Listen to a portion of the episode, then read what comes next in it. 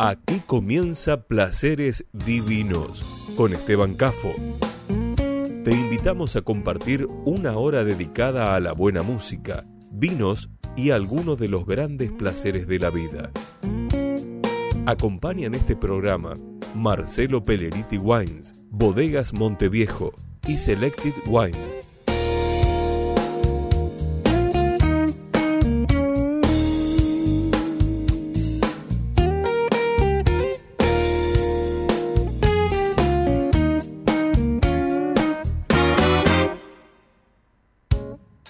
Seguimos también en Facebook, Placeres Divinos. Presenta este momento, Bodega Monteviejo.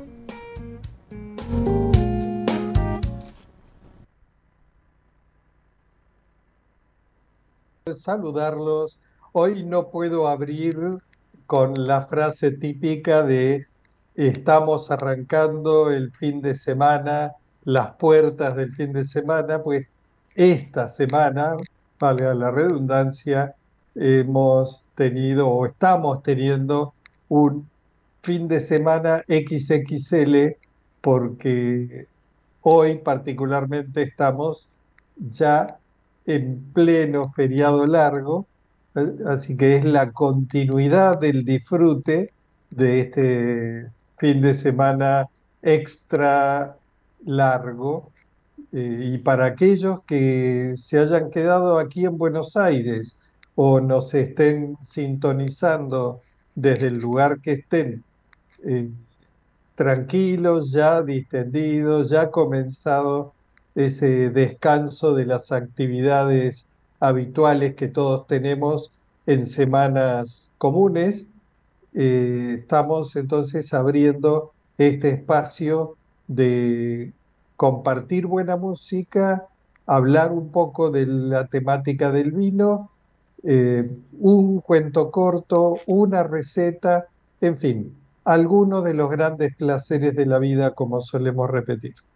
Hoy vamos a tener como marco musical, dentro del contexto del blues y del jazz, a Phil Collins, Bruce Springsteen, B.B. King, eh, Winton Marsalis junto con Eric Clapton y entre, siempre pongo dentro de, entre los clásicos, alguno no tan difundido como para disfrutar juntos, el gran clarinetista Herb Hall.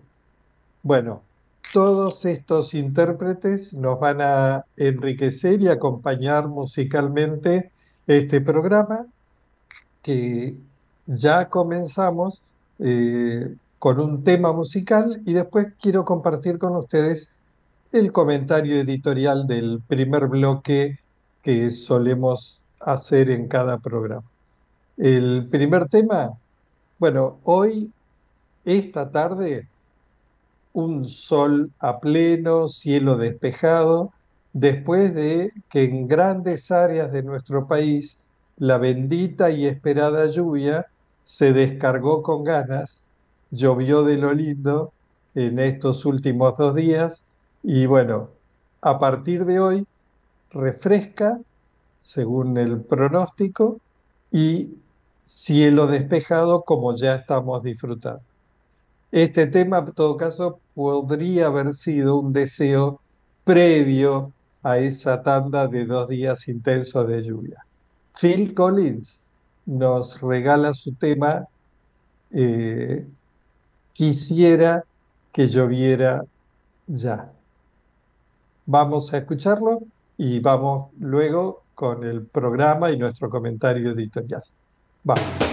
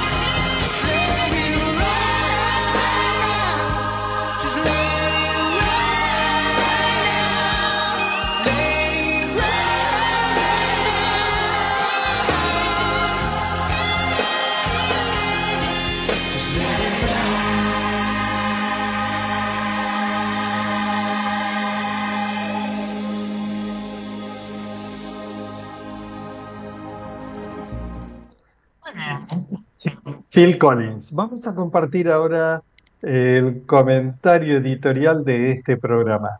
Bueno, estamos en la semana de mayo, así al menos le comentaban, lo comentábamos, lo recordábamos cuando yo tenía edad escolar, sobre todo en etapa de primaria. Y en la semana de mayo era normal, tradicional, que en los colegios se recordara incluso día por día, cronológicamente, los llamados acontecimientos de la semana de mayo. Todo ese clima social que se fue gestando paulatinamente y que desembocó con hechos que se sucedieron en algún sentido algo caóticamente de idas y vueltas en esa semana que culminó con la fecha del 25 de mayo y establecimiento formal de la primer junta de gobierno patria eh, para luego consolidar ese, ese primer y gran paso, pero todavía eh, con, con incertidumbres se tardaron seis largos años hasta el 9 de julio de 1816 en declarar formalmente la independencia. Así que nosotros tenemos esta dualidad de dos fechas importantes en cuanto se refiere al nacimiento formal político de nuestro país. 25 de mayo de 1810 y consolidado el 9 de julio de 1816. Pero, más allá de esta mención a esta semana de mayo que estamos cerrando hoy, eh, realmente quiero comentar, subrayar, si bien no es el, el tono predominante en este programa, que es de info, entretenimiento y, de curso amable y de, poner acento en las cosas agradables y placenteras de la vida, realmente no puedo evitar comentar en, esta, en este espacio eh, mi sorpresa, indignación y un dejo de tristeza por la falta absoluta de mención y de conmemoración juntos de esta fecha del 25 de mayo. Creo que cualquier extremo eh, no es bueno. El fanatismo, el nacionalismo cerrado no es de estos tiempos y no le hace bien a la sociedad en el sentido amplio. Estamos en etapas, en épocas de eh, conciliación o al menos de intento de conciliación, de eliminar las barreras raciales o de género y del mismo modo los nacionalismos extremos no, no aportan. Un ejemplo en este sentido y creo que positivo es la vieja Europa ha logrado ya hace unos cuantos años consolidar el mercado común europeo. Y para aquellos que hayamos tenido la oportunidad y la suerte de viajar y de recorrer algunos países europeos, eh, pasar de un país a otro hoy en día es casi como cruzar una avenida en nuestra ciudad. No hay barreras significativas, salvo hechos puntuales, eh, se tiende a la integración. Ahora, dicho esto, la indignación, tristeza y, y realmente desagrado es que mínimamente deberíamos recordar fechas, hechos significativos para la identidad de nuestra argentinidad. Y a cambio o a falta de todo tipo, de ningún tipo de conmemoración, de recordatorio, de mención, se ha planteado un acto totalmente partidario y de un sesgo que marca diferencias, no unidad, y mucho menos alusión a lo que nos une y a, los que no, a lo que nos identifica como país y como recuerdo histórico. Nada de eso. Así que una sensación de repudio al acto que hubo ayer en Plaza de Mayo y de eh, lamentar que no haya habido de parte de las autoridades recordatorio oficial. Y esto es un ejemplo que baja, porque muchos chicos, muchos chicos, además de que la educación en nuestro país ha decaído significativamente en su calidad y en su contenido, cosa que lo estamos pagando y lo vamos a pagar mucho más como sociedad en todo sentido, en cuanto a respeto por las leyes, por el otro, por el orden público, por desarrollo o no desarrollo económico. Y esa falta de educación incluye también esta falta de identidad.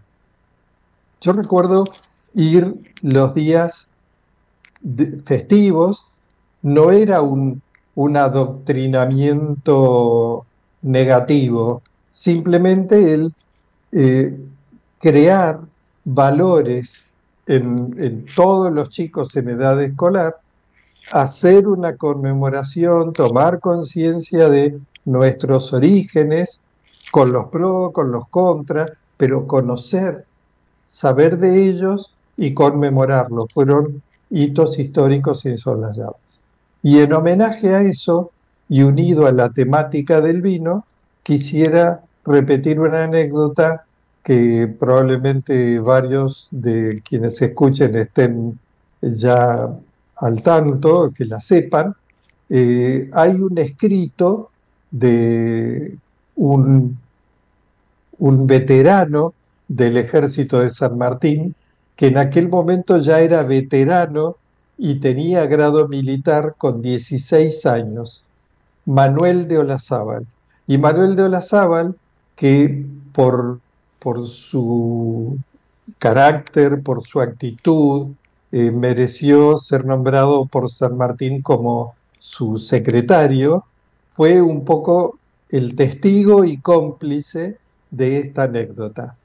Y el escrito Manuel de, de Olazábal dejó contado el hecho de que San Martín lo convocó en el año, cursando el año 1816, mientras estaban en pleno preparativo de la épica eh, campaña del cruce de los Andes para consolidar nuestra independencia, y la de Chile y la de otros países latinoamericanos, eh, San Martín le comentó a Manuel de Olazábal lo que estaba haciendo para que fuera testigo y corroborara después eh, que estaba traspasando vino traído de Málaga, que era generalmente, Málaga es un,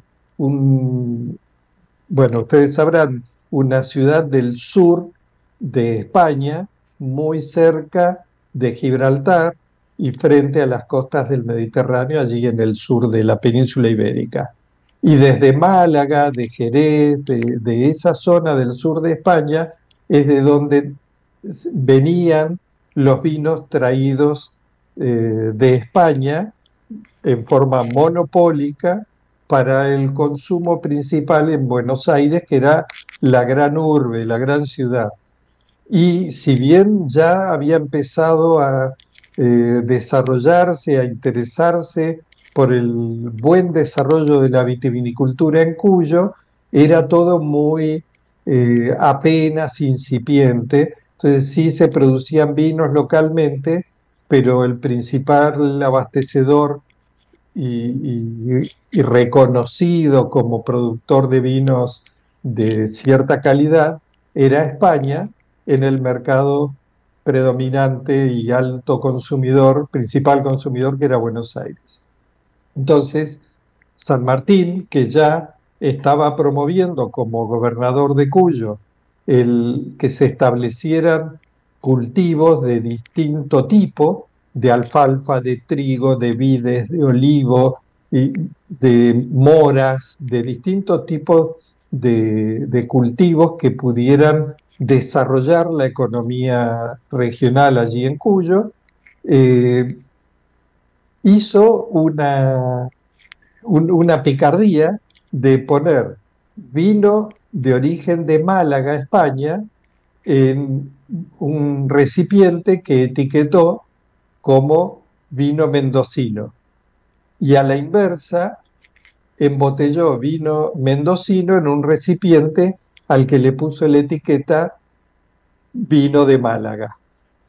Y se lo hizo, se lo mostró y se lo hizo saber a Manuel de Olazábal y eh, se lo anticipó como testigo, ya que Olazábal iba a ser uno de los comensales, junto con San Martín y con dos oficiales que San Martín había invitado a cenar a su mesa esa noche, eh, y que, que fuera testigo de esta picardía que iba a hacer San Martín.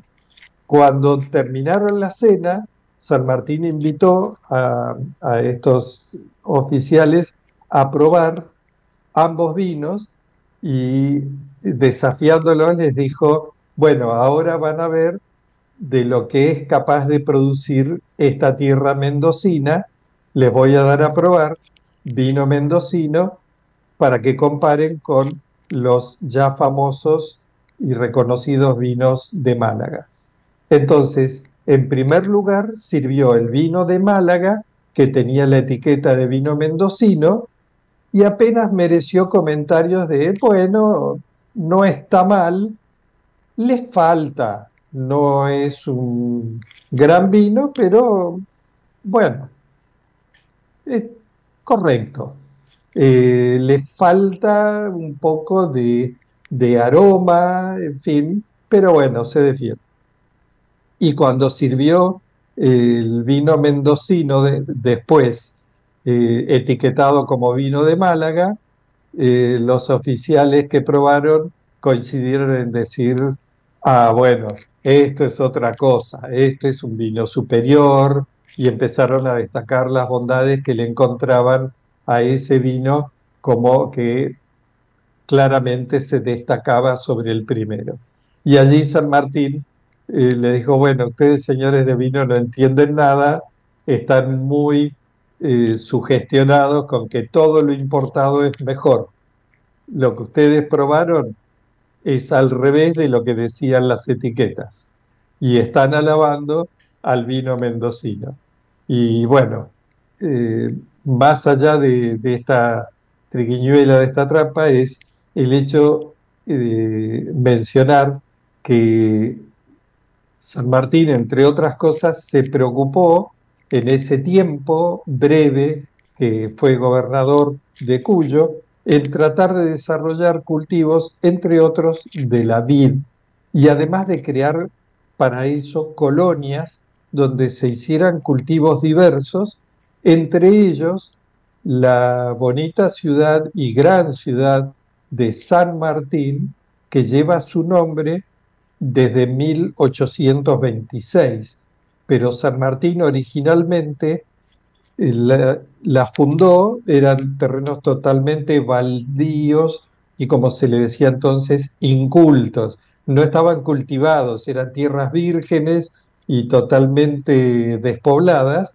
y allí estableció una primera colonia para desarrollar cultivos, asignando eh, parcelas a distintos colonos que quisieran cultivarlas, eh, llamada Villa de Barriales. Y allí San Martín también se reservó una fracción de tierra que planeó para su retiro establecerse definitivamente allí. Después, bueno, los, el curso de la historia cambió eh, sus deseos y terminó exilado viviendo en, Francia, en Boulogne-sur-Mer, y falleciendo allí en el exilio. Pero allí, dentro de la actual ciudad de San Martín, que en aquel momento era Villa de Barriales, eh, San Martín tenía su establecimiento donde desarrollaba, tenía algo de ganado, tenía cultivos diversos y entre ellos una pequeña viña. Y otro toque, anécdota alusiva a esos años de desarrollo de nuestra patria, en el cruce de los Andes, San Martín dispuso como eh, parte de los víveres que se llevaron para consumo de la tropa durante la travesía tan dura, tan extrema de la cordillera, que 113 mulas llevaron sobre sus lomos otros tantos barriles de vino para poder asignar un litro de vino por cada día, por cada soldado, además de la ración de carne y guisos que se iban a ir preparando a lo largo de esa travesía, como para soportar eh, con fuerza, con vigor, eh, los, las inclemencias del tiempo, el frío extremo. Y más allá de todo, también otro de los grandes eh, impulsores de la vitivinicultura mendocina, que es, disculpen, para hacerle honor, Tomás Godoy Cruz. Tomás Godoy Cruz, que, bueno, da nombre a una localidad cercana, pegada a la ciudad de Mendoza, eh, muy merecido se lo tiene. Tomás Godoy Cruz fue un diputado y luego gobernador mendocino y fue uno de los que más defendió el desarrollo de la vitivinicultura en Cuyo y tratar de evitar que le pusieran tantas trabas de impuestos para que pudiera llegar, que fuera viable económicamente llegar al gran mercado de consumo que ya era Buenos Aires y que se dejara de favorecer a los productos importados, por ejemplo, esos vinos de Málaga.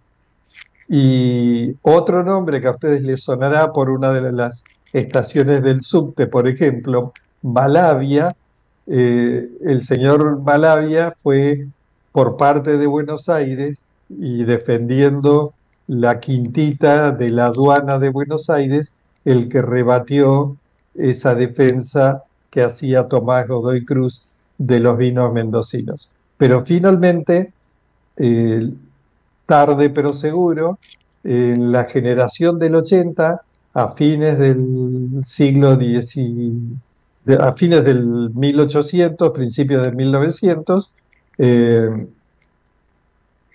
con esa lúcida generación del 80 que planteó el gran desarrollo de nuestro país, entre otras cosas, le quitó todas las barreras o gran parte de las barreras arancelarias y permitió que explotara literalmente el desarrollo de viñedos eh, y el gran desarrollo de nuestra vitivinicultura moderna desde fines de 1800.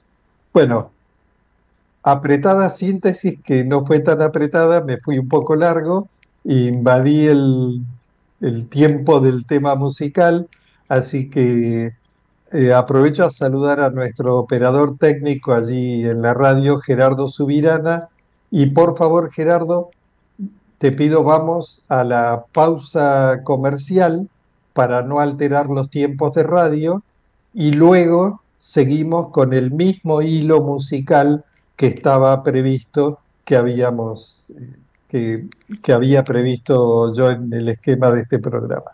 Así que Gerardo, pausa comercial y luego seguimos con más placeres divinos.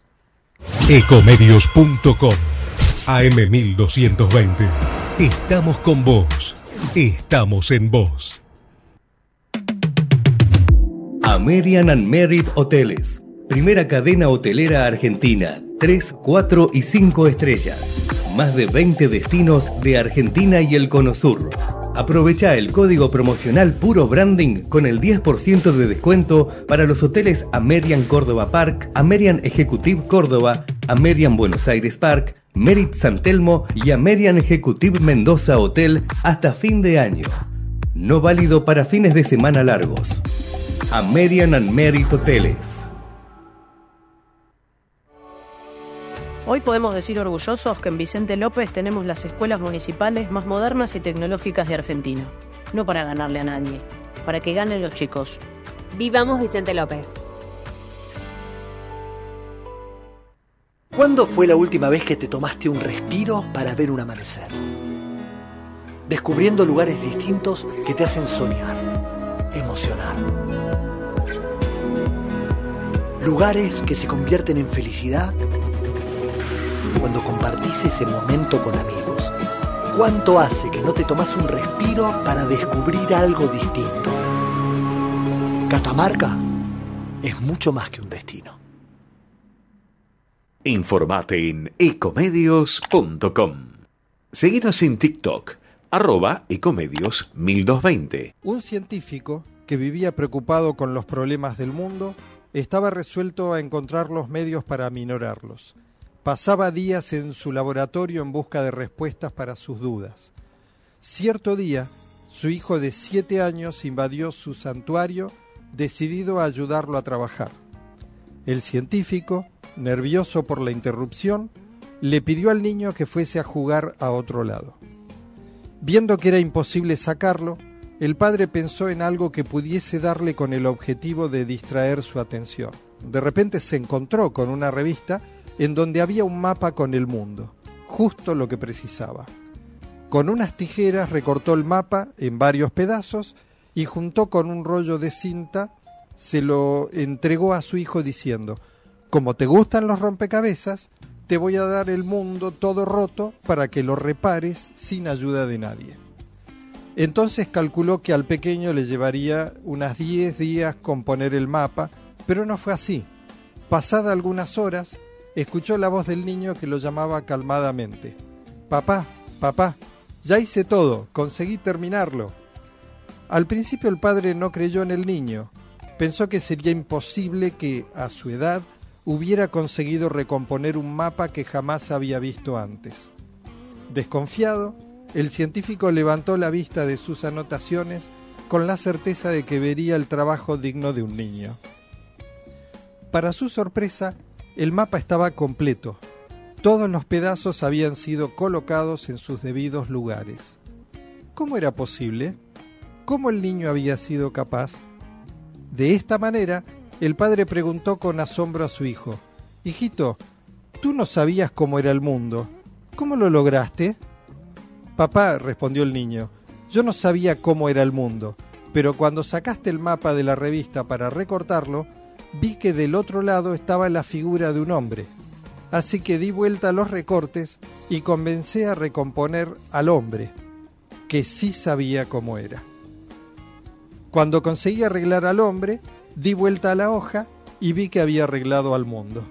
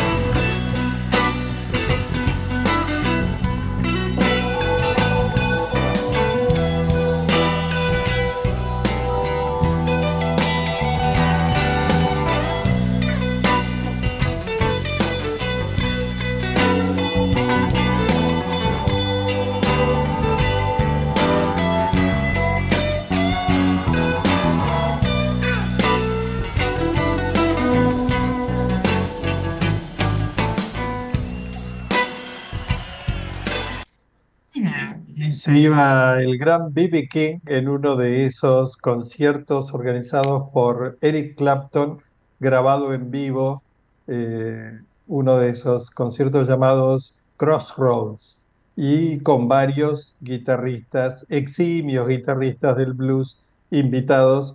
Eh, esto sigue, es un tema larguísimo, por eso yo no suelo elegirlo, porque no dan los tiempos razonables de radio para escuchar un tema tan largo, pues completa la grabación de, esta sesión en vivo es de más de 11 minutos, pero suficiente para disfrutar eh, de esta calidad de artistas, de esta bella música para escuchar. Y además vamos ahora a entrar de lleno a la receta sugerida de la semana. Bueno, hemos eh, visto en, el pasado que el osobuco es un plato barato, simple, noble, que se puede preparar de diversas maneras. Hoy le traigo esta imagen de ejemplo para graficar que, bueno, estamos conmemorando, estamos festejando esta semana de mayo y disfrutando de este fin de semana largo y se vienen, según el pronóstico, en gran parte de nuestro país una ola de bajas temperaturas y bajas temperaturas y festejo, este osobuco vamos a compartir, se los voy a compartir no con polenta, como en alguna otra ocasión, no con puré, sino con risotto al azafrán. Entonces, osobuco a la milanese y risotto al azafrán como acompañamiento de este plato delicioso. Eh, ¿Cómo comenzamos con ingredientes para preparar ese osobuco? Eh, vamos a necesitar cuatro piezas generosas, como verán en la imagen, eh, hueso hueso de fémur, de, novillo, pero con abundante carne alrededor. Elijan esa parte de carne abundante, generosa, de osobuco y no aquellas terminales de puro hueso. Eh, mínimamente para cuatro personas, cuatro de estas piezas de osobuco de unos 3 centímetros de espesor. Así que pídanla de este modo al carnicero.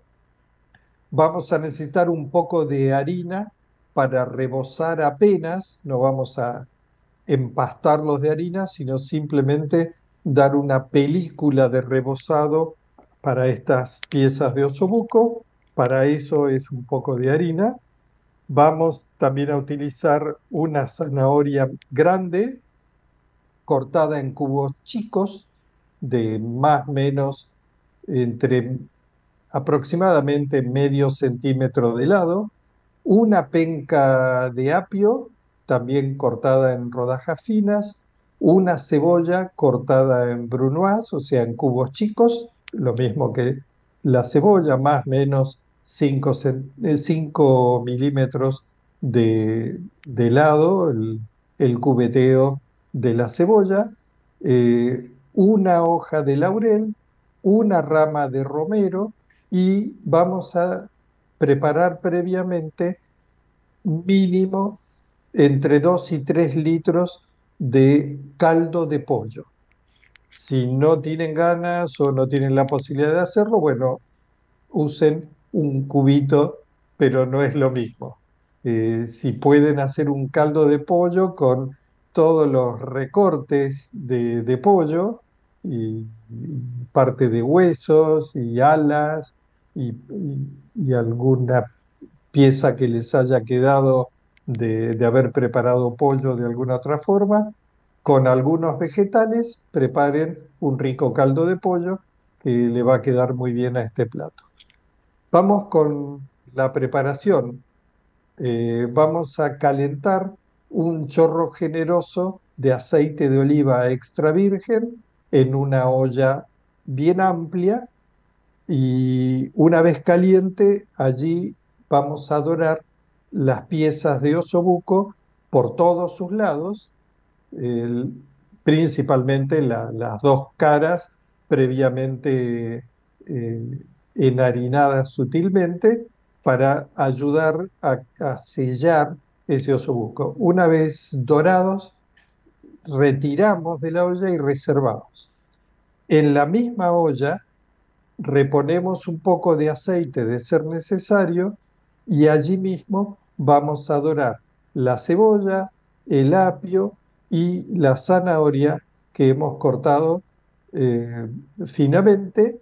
Los vamos a saltear hasta que veamos que la cebolla transparente, no queremos que se dore, no, no queremos ese color dorado intenso, más bien apenas transparentada la cebolla.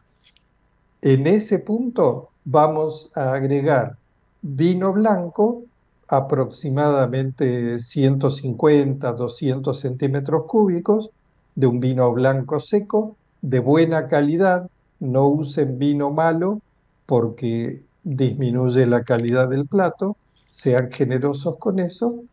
Eh, y el vino lo que va a hacer, además de resaltar aromas, aportarle sabor, va a levantar todo ese sabor de lo que se haya pegado en el fondo de la cocción de la olla, que es, como repito, puro sabor. Y el alcohol del vino va a lograr ese efecto. Eh, y vamos a, mezclar bien, eh, agregando eh, un poco del caldo de pollo y un poco, un vaso, 150, eh, 200 centímetros cúbicos de un puré de tomates, que esto es opcional, si quieren agregárselo. Le queda muy bien, así que si pueden, agréguenlo. Mezclan bien todos estos vegetales para integrar. Eh, dejemos un par de minutos que se evapore el vino y allí vamos a agregar la, la, hoja de laurel, la ramita de romero, vamos a salpimentar y vamos a agregarle las piezas de osobuco que habíamos reservado ya doradas. Integramos toda esta preparación, eh, todos estos ingredientes mezclando, tapamos la olla y a fuego bajo dejamos que continúe gentilmente la cocción por aproximadamente dos horas. En el caso que veamos que se reduce el líquido, no dejemos que se seque del todo, tampoco queremos una sopa, pero reponemos eh, con mesura, humedad, agregando, de ser necesario, algún cucharón del caldo de pollo. Eh, luego de las dos horas apagamos el fuego y vamos a la otra parte que es la preparación del risotto al azafrán, que es una paquetería comparado con otras eh, con otros acompañamientos, guarniciones más simples como pueden ser arroz blanco o puré o, polenta. El risotto al azafrán es exquisito y creo que es el, el ideal de acompañamiento de, este osobuco. Eh, para esto vamos a seguir utilizando ese caldo de pollo que hemos preparado. Vamos a necesitar aceite de oliva extra virgen, vamos a necesitar una o dos, uno o dos dientes de ajo que vamos a cortar en láminas. Calentamos en un recipiente, en una olla, el aceite con el ajo en láminas, cuidando que no se dore, que no se queme, para que no transmita gusto amargo, simplemente que saborice y aromatice el aceite. Y agregamos el arroz ¿Cuánto arroz? Bueno, para cuatro personas podemos utilizar unos 200 gramos de arroz. Mi sugerencia para el risotto es un arroz de grano medio y preferentemente más redondo, las variedades típicas son, una de las típicas es el arroz carnaroli, que se consigue en todo el mundo, además de ser el típico arroz, eh, uno de los más típicos en Italia para el risotto, es una variedad de arroz que se consigue por todos lados. Así que, pero vean que el grano no sea el grano largo fino, sino más bien eh, mediano y grueso, que es el que contiene más almidón y va a ayudar a la, a la textura que buscamos para el risotto. Bueno, agregamos este arroz entonces a ese eh, aceite de oliva calentado y aromatizado con el ajo y mezclamos bien para que todos los granos de arroz queden cubiertos con una capa de aceite, que veamos que se suelte bien el arroz, que quede impregnado, eso se llama nacrar o nacarar, eh, y lo que hace es, además de saborizar el grano, sobre todo lo que le va a dar es un poco de impermeabilidad para que no absorba tanto líquido eh, en la cocción y quede con la textura que buscamos en ese delicado equilibrio eh, entre que no quede crudo y que no quede demasiado zancochado. Eh, lo que vamos a hacer a partir de que vemos que esté bien nacarado el arroz, le vamos a agregar, pues se va a empezar a pegar, así que antes de que eso suceda, vamos a agregar un, chorro de vino, del mismo vino blanco que hemos usado para el, el, el, osobuco, vamos a echarle aproximadamente 100 centímetros cúbicos de vino para despegar lo que se hubiese pegado de ese arroz mientras lo nacarábamos. Y tras cartón le agregamos caldo, abundante caldo de pollo mezclamos bien para que se, reparta bien el arroz en el caldo y dejamos que absorba. De vez en cuando removemos, no estamos todo el tiempo removiendo, de vez en cuando removemos, de ser necesario agregamos un poco del caldo hasta que, según necesidad, hasta que veamos que el arroz eh, esté cocido y relativamente eh, compacto. En ese momento le agregamos unas hebras de azafrán y mezclamos bien y el azafrán va a teñir maravillosamente el arroz, le va a dar ese típico color eh, como eh, un amarillo anaranjado al arroz, va a darle sabor y aroma inconfundibles del azafrán y después de terminar la cocción, a los pocos minutos de, de, haber agregado el azafrán, le vamos a agregar una generosa cantidad de eh, queso parmesano y si no tienen parmesano, bueno, algún queso duro de buena calidad. Reggianito o provolone. Pero en ese orden, la prioridad en Italia para el risotto es el parmesano. Eh, entonces, abundante queso rallado, mezclamos bien y obtenemos esa textura cremosa, golosa, sabrosa, aromática del risotto al azafrán. Eh, servimos el risotto en cada plato como base base y guarnición, y sobre esa eh, porción de risotto colocamos cada una, una por plato, de las piezas del osobuco e infaltable la gremolata. La gremolata es ineludible, el toque que no se puede soslayar para este plato y así de infaltable es de simple es abundante perejil picado con varios dientes de ajo picados en la proporción que más les guste y eh, lo unimos con un hilo generoso de aceite de oliva extra virgen que hemos tenido para toda esta preparación. Esa cremolata, por supuesto, la colocamos sobre la pieza del osobuco. ¿Con qué vamos a disfrutar este rico plato de otoño-invierno? Bueno, Semana Patria, vamos con un cepaje típico argentino. Yo sugiero siempre un vino tinto con un osobuco de este tipo, pero en particular en esta semana un Malbec.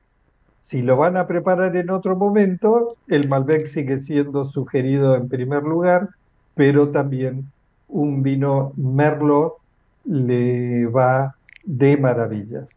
Para mí son dos cepajes excluyentes para elegir eh, y compartir este rico plato.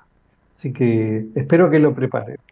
En el mientras tanto, ya llegamos al momento de la despedida, del cierre de este programa. Un gusto haber compartido este rato de entretenimiento, de música, vino y algo rico sugerido para que preparen, que disfruten de este fin de semana y nos vemos el viernes de la semana que viene. Feliz Día de la Patria, aunque con un día de retraso el programa es hoy. Así que hasta el viernes de la semana que viene. Tchau.